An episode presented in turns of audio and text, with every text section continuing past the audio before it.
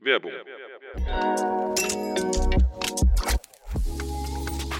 Hallöchen, zurück beim Podcast Innovator Sessions vom Magazin Red Bulletin Innovator. Diese Folge wird präsentiert von Bubble der weltweit erfolgreichsten Sprachlern-App.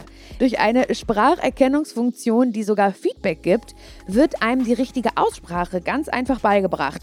Die einzelnen ca. 15-minütigen Lektionen für AnfängerInnen oder Fortgeschrittene werden speziell von SprachlernexpertInnen erstellt. Quasi eine Erfolgsgarantie. Also nutz auch du die Sprachlernmethode, die wirklich funktioniert und hol dir jetzt sechs Monate gratis beim Kauf deines neuen Bubble-Jahresabos auf auf bubble.com slash audio und dem Code Motto. Jetzt aber erstmal zurück zum Thema Kreativität.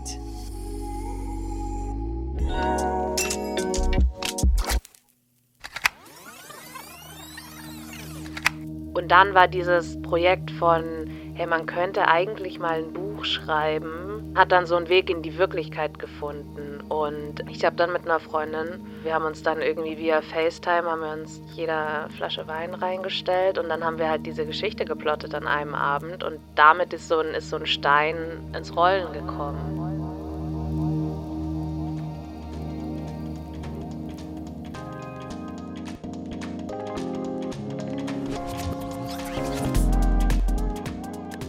Ich will ein Buch schreiben. Mhm, also ein Buchkapitel.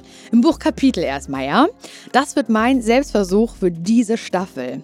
Aber wie fängt man überhaupt an? Wie entwickelt man eine Handlung? Und gibt es da irgendwie so ein paar Tricks? Das erfahrt ihr in dieser Folge Innovator Sessions, dem Podcast zum Magazin Red Bulletin Innovator. Ich bin Laura Larsson und in sechs Folgen will ich herausfinden, was genau diese Kreativität ist, von der immer alle sprechen. Und ich will natürlich wissen, wie ich sie kriege oder ob ich sie vielleicht schon längst habe. Ihr hört gerade Folge 5.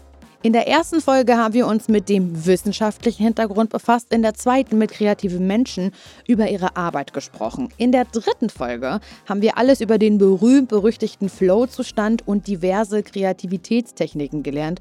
Und in Folge 4 drehte sich alles um das Thema Kreativität im Job. Falls ihr die ersten vier Folgen verpasst habt, empfehle ich euch, sie vorher zu hören, denn im Laufe des Podcasts werden wir immer wieder Bezug darauf nehmen, was wir darin gelernt haben. Aber jetzt zur heutigen Folge. Es geht auf einen Ausflug ins Studio 25 am Berliner Holzmarkt. Dort treffe ich mich mit der Autorin Nina Diaz da Silva. Sie hat im vergangenen Jahr ihren Debütroman Hund bei Fuß, Mann an der Hand geschrieben.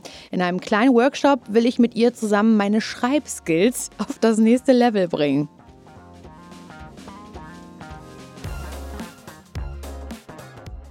Wir sind hier in einem Tonstudio. Nina und ich sind beide hier in einem Studio. Ich habe dein Buch in der Hand.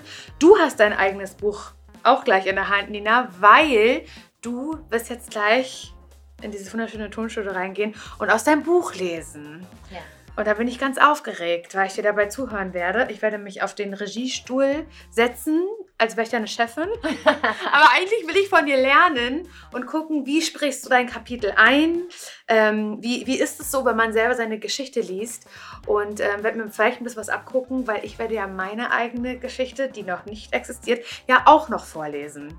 Deswegen lass uns sehr gerne reingehen. Oder du viel eher und ich warte da hinten vor der Scheibe auf dich. Perfekter Plan.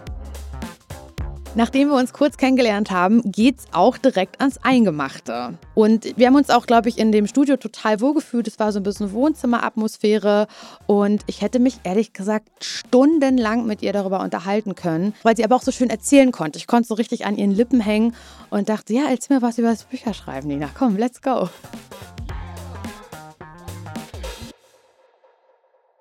Ich habe eine Trennungsstelle noch. Ja, die wollen wir auf jeden Fall hören. Wo ist die denn? Warte, ich blätter. Äh, Seite 32, der Absatz.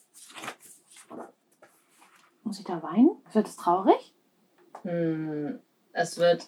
Nee, traurig nicht. Es wird eher. Männer-Lol. oh, das ist gut. Hier sitzen nämlich welche. Ja.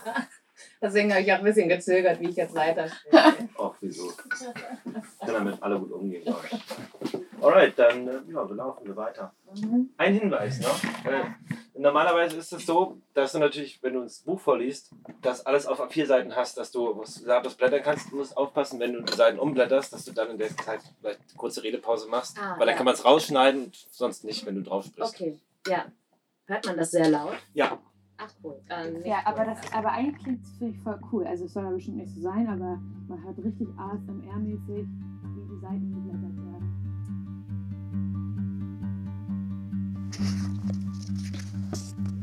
Stattdessen entschied sie sich also für einen kleinen Spaziergang zum Kühlschrank. Wenn ich schon verlassen werde, dann wenigstens stilvoll, dachte sie, als sie sich ein zweites Glas Wein einschenkte. Oder wenigstens mit Stilglas. Mit einem vollen Glas und noch einem großen Schluck trat sie hinaus in den Flur, wo Jochen gerade seine Koffer abstellte, neben die Wohnungstür. Was wird das? fragte sie. Ich bringe meine Koffer schon mal zur Tür, das siehst du doch. Wieso erlaubte sich Jochen eigentlich so einen genervten Ton gerade? Schließlich trennte er sich von ihr und nicht andersherum. Kannst du es wenigstens aussprechen, bevor du mich verlässt? Das versuche ich ja die ganze Zeit, aber du lässt mich ja nicht. Wow, das konnte nicht sein Ernst sein. Sophie konnte kaum glauben, was sie hörte und wusste nicht, was sie darauf entgegnen sollte, weshalb sie wiederholt den Mund öffnete, um ihn dann doch wieder zu schließen, wie ein Fisch auf dem Trockenen. Ich lass dich jetzt, sagte sie nach einer Weile, leise und traurig. Jochen öffnete die Haustüre und stellte seine Koffer in den Hausflur. Es tut mir leid, Sophie. Jochen klang nun ebenfalls leise und traurig. Aber du hast es ja schon selbst gesagt. Für mich reicht es einfach nicht mehr. Und mit diesen Worten schlüpfte auch er seinen Koffer nach auf den Hausflur hinaus. Als eine lange Sekunde später die Tür ins Schloss fiel, klappte Sophie ihren Mund wieder zu. Hatte Jochen sie gerade wirklich verlassen? Sie ging ins Schlafzimmer und ließ sich auf das Bett plumpsen. Genau in die Delle, die Jochens Gewicht eben noch in die Decke gedrückt hatte. Nein, er hatte sie nicht verlassen. Sie hatte sich selber für ihn verlassen. Ergab das Sinn? Musste es ja irgendwie, auch wenn man das von der ganzen Situation, die sich da eben abgespielt hatte, nicht behaupten konnte. Sophie leerte ihr Glas in einem Zug, wählte die Nummer der Hamburger Taxizentrale und bestellte ein Taxi für den nächsten Morgen. Sie wollte nicht in dieser Wohnung sein. Sie wollte nicht täglich an Jochens Sachen vorbeigehen und in ihrem gemeinsamen Bett schlafen. Und sie wollte auch nicht die nächste Woche überlegen, wie sie ihr Leben weiterleben sollte. Sie wollte den weitesten Spaziergang ihres Lebens machen. Und wenn sie dafür auf eine Insel fliegen musste, die knapp 3000 Kilometer entfernt war, dann war das eben so. Nachdem sie das Taxi bestellt und aufgelegt hatte, legte sie sich gänzlich auf der Matratze ab. Was für eine Scheiße. Was für eine vermaledeite Scheiße.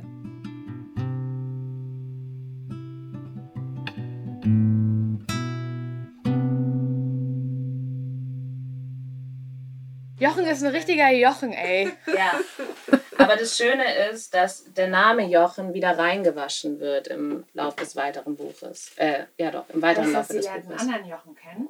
Quasi. So ein Jochen, ey. So, jetzt will ich aber wissen, wie diese Geschichte entstanden ist. Gibt es Jochen wirklich? War Nina selbst mit Jochen zusammen? Wer ist Jochen? Alles fing an mit Corona. Genau, aber auf einmal hatte man diese Zeit, ne? Also, und die musste man ja irgendwie füllen. Und ich weiß nicht, ich, wahrscheinlich, wenn ich Serien gucken würde, wäre wär die anders gefüllt gewesen. Aber man hatte diese Zeit und man musste damit irgendwie umgehen. Und dann war dieses, dieses Projekt von, hey, man könnte eigentlich mal ein Buch schreiben, mhm. hat, dann, hat dann so einen Weg in die Wirklichkeit gefunden. Und ähm, ich habe dann mit einer Freundin, ähm, wir haben uns dann irgendwie via FaceTime, haben wir uns weiß ich nicht, jeder Flasche Wein reingestellt und dann haben wir halt diese Geschichte geplottet an einem Abend und damit ist so ein, ist so ein Stein ins Rollen gekommen. Aber du hast es allein geschrieben, das Buch. Ja, ja, ich habe es allein geschrieben. Also es war dann eher so freundschaftlich einmal drauf rumdenken.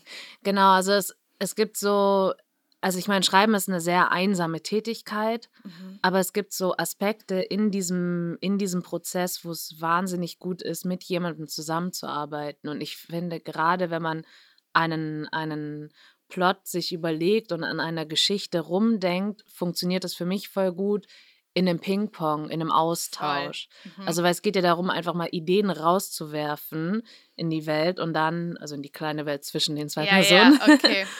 Und, ähm, und dann zu schauen, was entsteht daraus und, und wie, wie bauen wir das zu einer Geschichte aus. Und da bin ich, da komme ich, wenn ich alleine bin, komme ich schneller an meine Grenzen, wie wenn ich das im Austausch mit jemandem mache. Und als ihr dann diese kleine Welt erschaffen habt und euch da äh, euch das erzählt habt gegenseitig oder was überlegt habt, was war dann der nächste Schritt? War das dann so, dass du das dir nochmal aufgeschrieben hast? Ja, also musste ich, weil meine handschriftlichen Aufzeichnungen nicht mehr so gut zu entziffern Ah, okay, du hast aber schon mitgeschrieben. Ja, ja, Ihr habt jetzt nicht einfach nur so rum, rumgequatscht, sondern du hast schon, schon konkret die Stichpunkte ja, so ja. aufgeschrieben. Also mhm. das ist auch, ähm, ich habe äh, also so ein, auch so ein grober Plot nachher im Word-Dokument sind ungefähr ein, zwei Seiten. Also da fließen dann schon auch einige Details mit ein. Ich andere können das vielleicht, ich kann mir das nicht alles behalten. Also mhm. so, so gut ist mein Gedächtnis einfach nicht. Ähm, ich bin auch ein Listenmensch, deswegen ich habe es gerne auf Papier, da ist das mhm. sicher. Ja. Ähm, genau, deswegen habe ich da ähm, schon mitgeschrieben, dann habe ich das nochmal ausformuliert und dann ist der nächste Schritt, das eigentlich in ein Exposé zu packen. Also mit dem Exposé okay. gehst du dann an den Verlag oder an eine Agentur oder so. Also das ist dann dein, dein offizieller Schritt quasi. Also du hast im, in einem Exposé, du hast die, die Figuren angerissen, die drin vorkommen. Du hast natürlich den Inhalt irgendwie so auf auch ein, zwei Seiten zusammengestampft. Du hast äh, USPs irgendwie mhm. aufgezählt. Du hast eine Zielgruppe definiert. Äh, du hast Vergleichstitel ähm, dir überlegt. Also das sind ja alles, sagen wir mal, konzeptionelle Gedanken, die du dir im Vorfeld machst, die dir dann nachher ja. beim Schreiben ja auch helfen, wenn du dir davor überlegst, wer liest das nachher vielleicht oder in, wel in, welcher, in welchem Regal, auf welchem Tisch bei im Buchladen will ich das nachher sehen. So. ja, guter Punkt. Ja. Und kam nach all diesen Schritten dann der Tag X, an dem du gesagt hast, also der Cursor geblinkt hat auf dem weißen Blatt und du gesagt hast, heute schreibe ich? Oder ist das schon die ganze Zeit davor passiert, dass du schon was so, ja, angefangen hast zu schreiben? Ähm, Teil des Exposés ist eine Leseprobe mhm. von 30 Seiten. Das heißt, die ersten 30 Seiten okay. musste man da schon schreiben. Mhm. Ja. Okay. Kannst du dich daran noch erinnern, wie das war, als du das erste so. Das, weil das stelle ich mir jetzt natürlich erstmal am schlimmsten vor. Die Angst vor dem weißen Papier. Ja, klar. Ja. So dieser, dieser erste Moment, dieses, okay, ich habe diese Geschichte im Kopf, da geht es um sie und dann geht es um ihn und dann passiert das. aber das ist ja nur so, einmal so würde ich eine Geschichte ganz kurz erzählen, so ist es abgelaufen. Aber diese ganzen Details und wie der Himmel aussah und wie es gerochen hat, so dieser ganze, weißt du, das, das jetzt halt loszulegen. Ähm, das wäre das wär bei mir, vielleicht hast du da einen Tipp oder kannst du mal erzählen, wie du das angehst. Einfach schreiben. Irgendwas, also so, so, so banal wie das klingt, einfach loslegen. Also weil abändern kannst du es nachher immer noch. Ne? Und wenn du dir Gedanken machst, du hast so diesen Gedanken, so der erste Satz, der muss knallen. Der muss geil sein, so der muss, der muss in die Geschichte eingehen. Kann er schon machen, aber du kannst ihn ja auch im Nachhinein noch ändern. Mhm. Aber dann steht da schon mal was. Und je mehr da steht, desto mehr Text kommt auch dazu. Und je mehr Text da ist, desto sicherer fühlt man sich auch in der eigenen Geschichte. Mhm. Und ich meine, davor überlegt man sich natürlich schon, du, du bist ja auch trotzdem schon irgendwie in der Geschichte. Ne? Du, du, du, du, du bist ja auch in der Szene eigentlich schon drin. Du weißt ja, wo du stehst. Du weißt, ob es regnet. Ähm, und du weißt auch, ob dir gerade eine Möwe auf den Kopf gekackt hat. Entschuldigung, ich weiß nicht, wie ich das, das ist total okay. okay Nina ist nicht die Einzige mit diesem Tipp.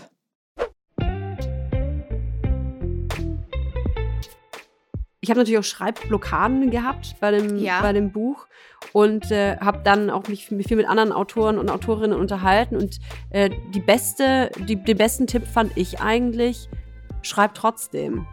Mhm. Ich bin die totale Perfektionistin. Ne? Wenn ich einen Satz da schreibe, dann will ich, dass der genauso abgedruckt mhm. wird. Mhm. Aber die meinten, nee, schreib doch einfach irgendwas. Also selbst wenn du jetzt nicht an deinem Buch weiterschreibst, dann schreib doch, ähm, schreib doch über eine Idee oder beschreib ein Tier oder irgendwas schreiben. Aber man muss anfangen. Und selbst wenn man vor einem weißen Blatt sitzt und einfach rumkritzelt und irgendwelche Wörter da, man muss anfangen, weil sonst geht die Tür nicht auf. Beim Schreiben selber die, die größte Hilfe, die ich, ich glaube, das hat ist nicht sogar Stephen King geschrieben, ich, ich weiß nicht, ich habe es irgendwo mal gelesen, äh, nicht aufhören zu schreiben. Du schreibst und dann kommst du gerade nicht weiter und dann setzt du, setze ich tatsächlich in eckige Klammern, jetzt passiert irgendwas Bestimmtes und dann schreibe ich weiter, was danach losgeht und erfülle diese Lücke später. Dieses letzte Puzzleteil dazwischenlegen ist viel leichter, als kontinuierlich weiterzuschreiben. Dann habe ich zum Schluss so einen Text, wo manchmal so fünf, sechs Stellen sind, wo ich sage, okay, da muss ich später nochmal ran. Aber ähm, so was diesen Flow angeht, hat mir das schon richtig auf den Arsch gerettet. Ich finde, ein kreativer Prozess geht auch ganz oft los, indem man einfach anfängt. Das ist halt auch so ein bisschen, klingt auch so abgedroschen, aber es ist so wahr. Also wenn man einfach jetzt ein leeres Word-Dokument vor sich hat, dann einfach anfangen zu schreiben, auch egal, wenn man dann die ersten drei Sätze später wieder löscht, weil das ist ja dann auch beim Schreiben zum Beispiel Step 2. Also man schreibt ja erst irgendwas und dann geht ja der zweite Kreativprozess, nämlich das Editieren los, wo man alles dann wieder umstellt und dann, wenn man halt Dinge hat, mit denen man jonglieren kann, dann ähm, ist es halt viel einfacher, auch was zu schaffen. Und deswegen, also ich bin immer pro einfach machen, also da auch wirklich seinen eigenen Perfektionismus vergessen und ähm, ja, auch über seinen Schatten springen.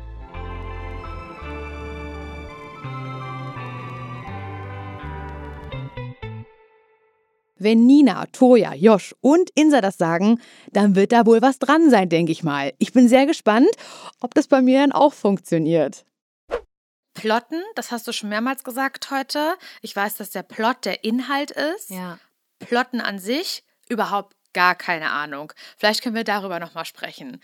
Was, was bedeutet das und ist das essentiell, wenn ich jetzt, weil ich habe ja jetzt in diesem Podcast diese Challenge an mich selbst, ich möchte einfach mal was schreiben. Das soll jetzt noch kein fertige Buch werden, aber ich möchte schon mal das erste Kapitel schreiben. Mhm. Ist es dafür vonnöten, zu plotten, was auch immer es bedeutet? Ich finde es gut. Also plotten bedeutet, du denkst dir die Geschichte aus. Mhm. Und zwar von Anfang bis Ende. Mhm. So, du weißt, wo sie beginnt und du weißt, wo sie endet und du weißt, was in, in der Zwischenzeit passiert. Okay. Ähm, du weißt, welche Figuren auftauchen, du kennst die, du kennst die Knackpunkte, du kennst die Probleme, die behoben werden müssen, du kennst aber auch schon die Lösungen dazu. Mhm, mhm, mhm. also ja, im Plot hältst du einfach den gesamten Inhalt fest und ähm, mir hilft das, mich nicht zu verzetteln. Also, weil ich bin dann auch ein bisschen wie ein Eichhörnchen und dann, weiß ich nicht, landen wir plötzlich im Fantasieland im 16. Jahrhundert und haben aber in Hamburg 2022 begonnen. So. Verstehe. Das funktioniert nicht so gut. Zumindest für mich nicht. Okay, Deswegen, ich finde einen ja. Plot schon gut.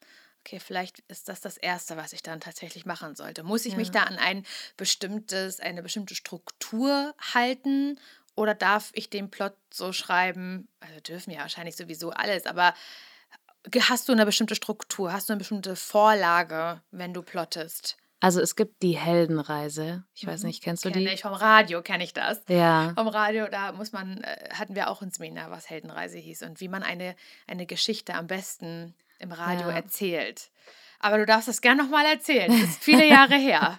Ich muss, also ich, ich halte mich da nicht irgendwie streng dran. Ich muss sagen, als ich von der Heldenreise erfahren habe, hat es mir ein bisschen so was kaputt gemacht, weil das einfach die Basis jeder Geschichte, also jede Geschichte funktioniert danach so. Also du hast eine Heldin ähm, in ihrer gewohnten Welt so und dann kommt ein Ruf nach Abenteuer mhm. quasi und erst weigert sich die Heldin und ähm, sagt, eigentlich ist hier gewohnte Welt, finde ich ganz geil, kann, kann gerne so bleiben und dann kommt irgendeine Art von Mentor, Mentorin mhm. und pusht sie. Ja. Und dann kommt so diese erste Schwelle, dass sie übertritt in eine ungewohnte Welt. Mhm. Und in dieser ungewohnten Welt passieren natürlich die Abenteuer. Sie lernt Freunde kennen, sie lernt Feinde kennen. Sie kommt irgendwann am absoluten Tiefpunkt an. Mhm. So der Moment, wo du denkst, nichts geht mehr, alles ist total blöd. Ähm, nach diesem Tiefpunkt, also es wird oft als so ein Kreis aufgezeichnet, ne? Nach diesem Tiefpunkt kommt so die, die, die finale Entscheidung, ähm, und dann eben quasi die, die Versöhnung mit sich selber, die Verwandlung in diese, in diese neue Heldin. Dann eigentlich auch die Verweigerung, wieder nach Hause in die alte Welt zu gehen, weil man sich in der neuen Welt dann schon so schön eingerichtet hat. dann eben doch wieder die zweite Schwelle, quasi die Rückkehr in die alte Welt und dann die Verbindung beider Welten in der Heldin. Krass.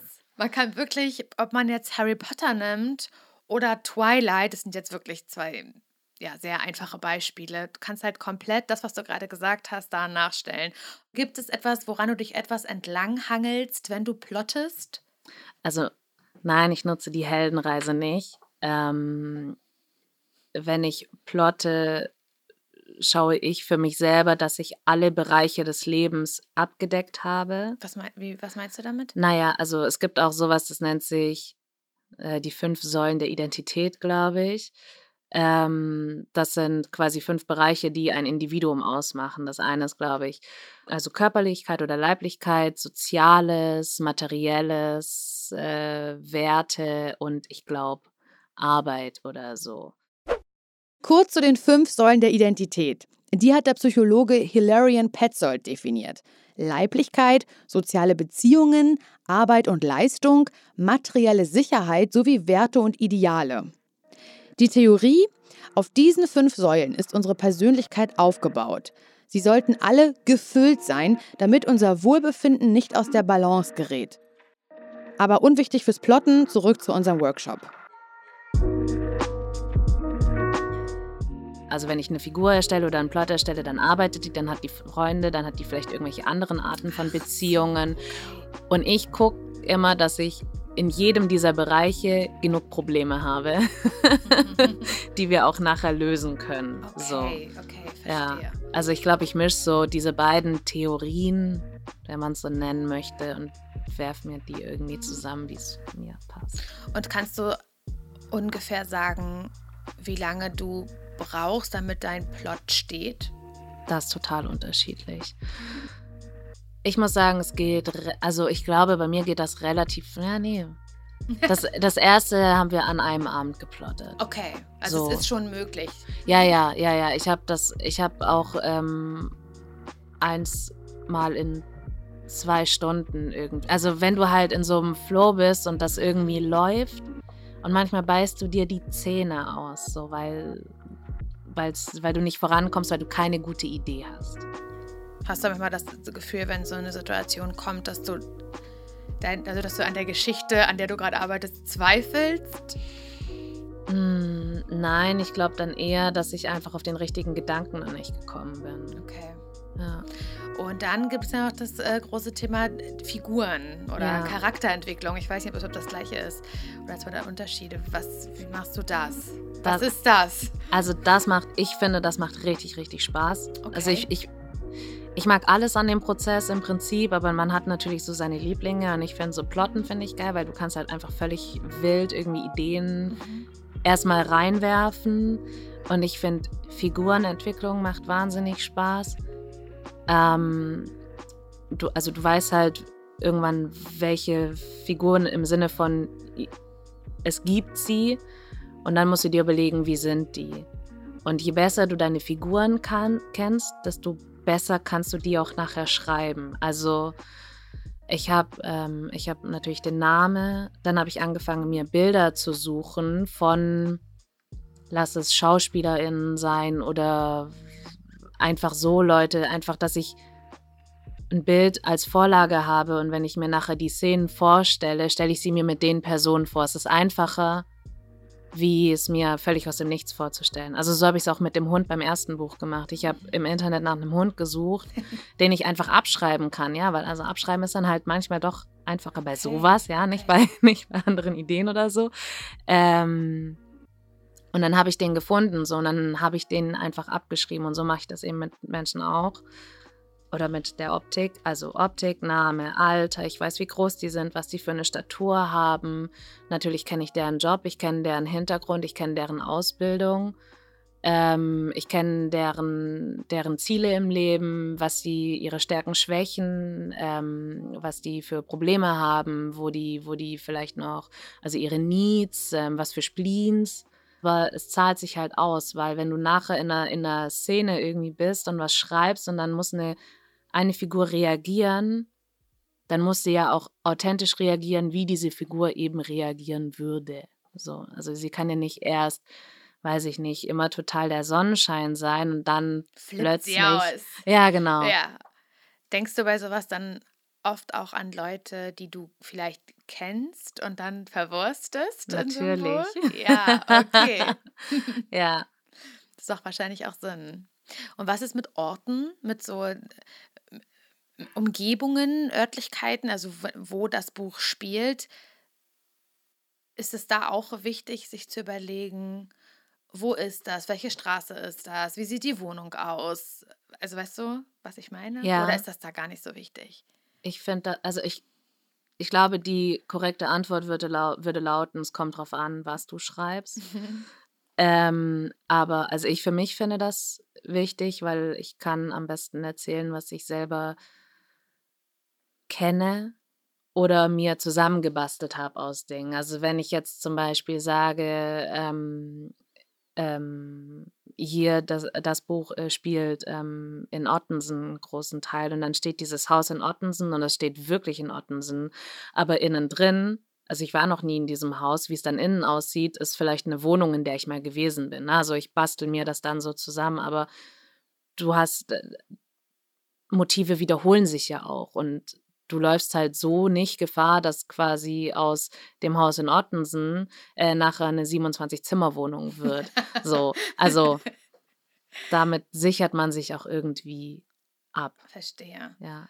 Wenn du, bevor du schreibst oder wenn du an so einen Punkt beim Schreiben kommst, wo du denkst, n -n, weiß, nö, ehrlich gesagt, ich, eigentlich mache ich das, glaube ich, jetzt gar nicht mehr weiter. also so, wenn, wäre ich, glaube ich, ich, ich sag mal so Blackout-mäßig oder jetzt geht irgendwie gerade gar nichts mehr. Hast du für dich irgendwie eine Methode gefunden, wie du trotzdem wieder reinkommst oder brichst du dann erstmal ab und wartest auf den nächsten Tag oder wie gehst du mit solchen Momenten um? Beides. Also ich glaube, mich inzwischen gut genug zu kennen, dass ich unterscheiden kann von, ich habe gerade einfach nur einen Knoten im Kopf und den muss ich lösen oder den heutigen Tag können wir einfach an den Nagel hängen, dann machen wir einen Punkt so und wir machen morgen weiter, weil es gibt ja nichts Frustrierenderes, als sich selber dann zu zwingen, da zu sitzen. Und ich kann es jetzt nur sagen, weil ich halt einige Male mich gezwungen habe und da saß und es ist aber nichts passiert. Mhm. Und es frustriert einen. Man wird immer grummeliger und es ist immer, es wird immer oller irgendwie. Deswegen kann ich jetzt relativ gut einschätzen, wenn einfach nichts mehr geht an dem Tag, dann geht auch nichts mehr. Und dann ist es auch in Ordnung. Na, dann sagt man, okay, jetzt ist vorbei und jetzt macht man irgendwas anderes und fühlt sich wieder besser. Ähm, oder wenn man einfach einen Knoten im Gehirn hat. Und was bei mir hilft bei Knoten im Gehirn, ist rausgehen, joggen gehen tatsächlich. Oh. Ja, ich weiß, ich. Also, Nein, gut, aber, aber es ist einfach was, was mechanisch funktioniert. Mhm. Also du läufst einfach mechanisch und währenddessen fängt mein Kopf an, sich aufzuräumen. Ob das nachher vielleicht Meditieren ist oder Karaoke singen, ist ja, ist ja egal, ne? aber ich glaube, dass irgendeine Art von Ablenkung, sei es vielleicht eine körperliche Ablenkung, ähm, dazu führt, dass da oben irgendwie alles wieder in die Bahnen gelangt, die, in, die, in denen es eben laufen soll. Hast du für dich eine Methode, die dich, blödes Wort, inspiriert? Also wenn du halt sowas sagst wie, ja, es ist halt dieses Haus an den Ottensen, was im Kopf ist oder so, oder gibt es da irgendwie was, was ganz Besonderes, was du machst? So diese eine Straße spaziere ich lang oder mit den und den Leuten bin ich unterwegs, weil das, davon zehre ich und danach habe ich immer richtig Bock zu schreiben, beziehungsweise danach habe ich so die richtig guten Ideen oder reicht es einfach, wenn du, oder guck in meine bestimmte Serie oder sowas? Nein, leider auch nicht. ähm, ich glaube, es kommt durch, durch Disziplin. Also ich weiß, es gab, ich habe im Vorfeld noch das Zitat gesucht, aber ich habe es natürlich nicht gefunden. Irgendein Musiker hat einmal gesagt, ähm, dass er auch nicht jeden Tag von der Muse geküsst wird, sondern er setzt sich an seinen Schreibtisch und dann sitzt er da vielleicht auch mal stundenlang und nichts passiert. Aber es ist Disziplin und nicht nur die musische, der musische Einfluss, der dann durch seinen, durch seinen genialen Geist fließt. Mhm. So.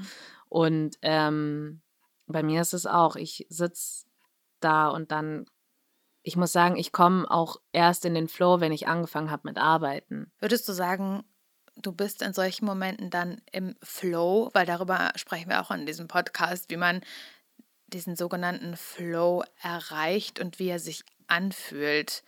Hast du den manchmal oder, oder merkst du es, wenn er kommt? Ja, ja. Und wie fühlt sich das an? Großartig. Nein, aber weil man dann halt, also wenn man sich, wenn ich zum Beispiel, weiß ich nicht mehr, in einer Szene oder so, so ein bisschen, das so ein bisschen stockig irgendwie ist und ich komme nicht so richtig rein und es fühlt sich irgendwie anstrengend an, das zu schreiben. Und dann merke ich aber, wie es flüssiger wird und wie ich quasi, also wenn ich schreibe, bin ich gedanklich schon irgendwie so zwei, drei Sekunden weiter vorne ähm, und wenn ich dann merke, so, okay, jetzt muss ich vielleicht noch kurz anfangen, mir Notizen zu machen, weil ich weiß, was sie in, in einer halben Seite sagen wird oder wie dieses Gespräch endet, aber bis ich das getippt habe, habe ich es vielleicht vergessen. Und wenn dann mein Gehirn anfängt so zu laufen, dann merke ich, ich bin im Flow. Aber ich kann diese Flows auch nicht lange halten. Also ich finde es extrem anstrengend auch einfach. Also mhm. ich bin nicht, dass ich ähm, da vier Stunden in meinem Kämmerchen sitze und ähm, irgendwie so total eingetaucht bin und gar nichts mehr anderes mitbekomme. Ich lasse mich halt auch wahnsinnig gern ablenken. Also mein Telefon und ich sind die Best Buddies.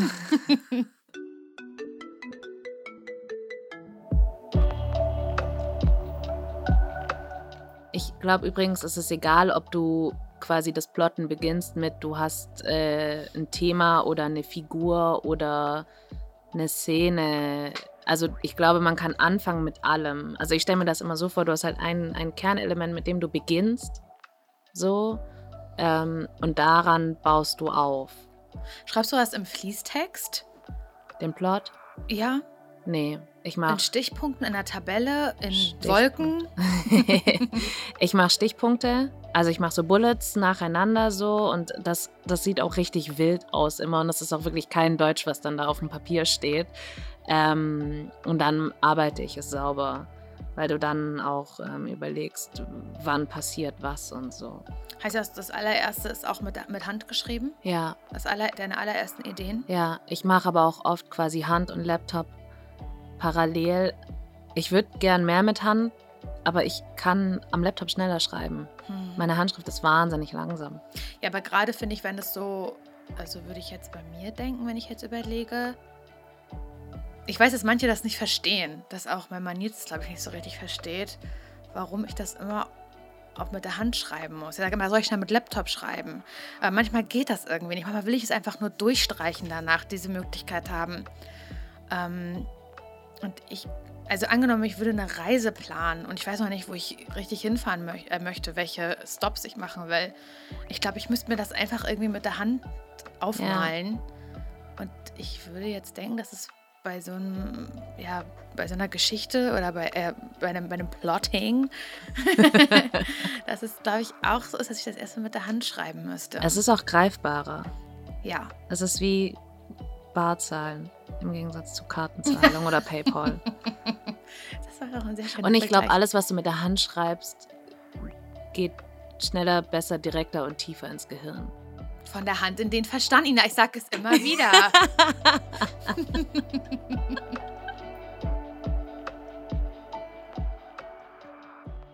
War das ein schönes Ende für euch? Ist klar. Cool.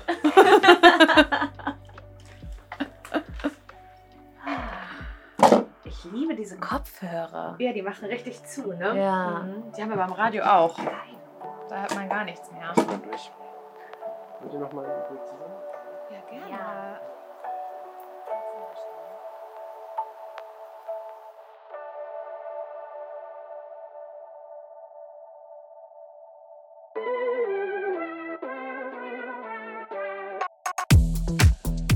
Leute, nächste Folge ist Finale. Ich werde mein Kapitel schreiben, richtig Krise. Und ihr seid quasi live mit dabei. Ihr dürft mich bei meinem Schreibprozess begleiten und zum Abschluss lese ich euch meine Geschichte vor. Oh Gott. Das Ding ist, wenn ich jetzt jemanden hätte, so Ghostwriter-mäßig, der mir was geben würde, das wäre mir lieb. Vielleicht mag sich jemand reinmelden. Weil Geschichte schreiben, das finde ich schlimm. Vorlesen, kein Problem. Das mache ich stundenlang. Ich liebe Vorlesen. Habe es in der Schule schon geliebt. Ich war oft Vorlesekönigin. Ich möchte jetzt wirklich nicht flexen, aber ich war in der Grundschule sehr oft Vorlesekönigin, weil ich Vorlesen, ich finde es richtig geil. Und ich mache es auch heute noch, dass ich äh, meinem Mann beim Autofahren irgendwelche Sachen vorlese, dass ich selber laut manchmal auf Toilette sitze, wenn ich was lese und es laut lese, weil ich das liebe. Also das ist nicht das Problem. Ich habe Sauangst. Nee, das wird gut, das wird richtig gut, Laura. Da bin ich jetzt einfach total positiv eingestellt, ist doch kein Problem. Ich freue mich und ich freue mich vor allen Dingen, wenn ihr wieder dabei seid. Und natürlich freue ich mich, wenn ihr uns Feedback auf Instagram oder LinkedIn und eine Bewertung auf Spotify und Apple Podcasts da lasst. Das war die fünfte Folge der neuen Staffel Innovator Sessions vom Magazin Red Bulletin Innovator. Wir hören uns.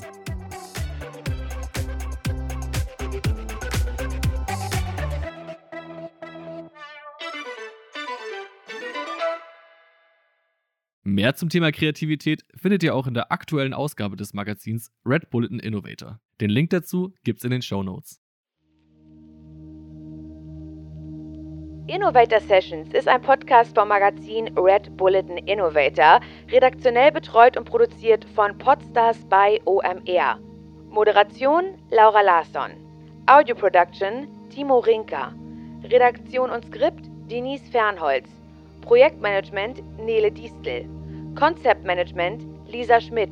Content Support Anne-Marie Utz.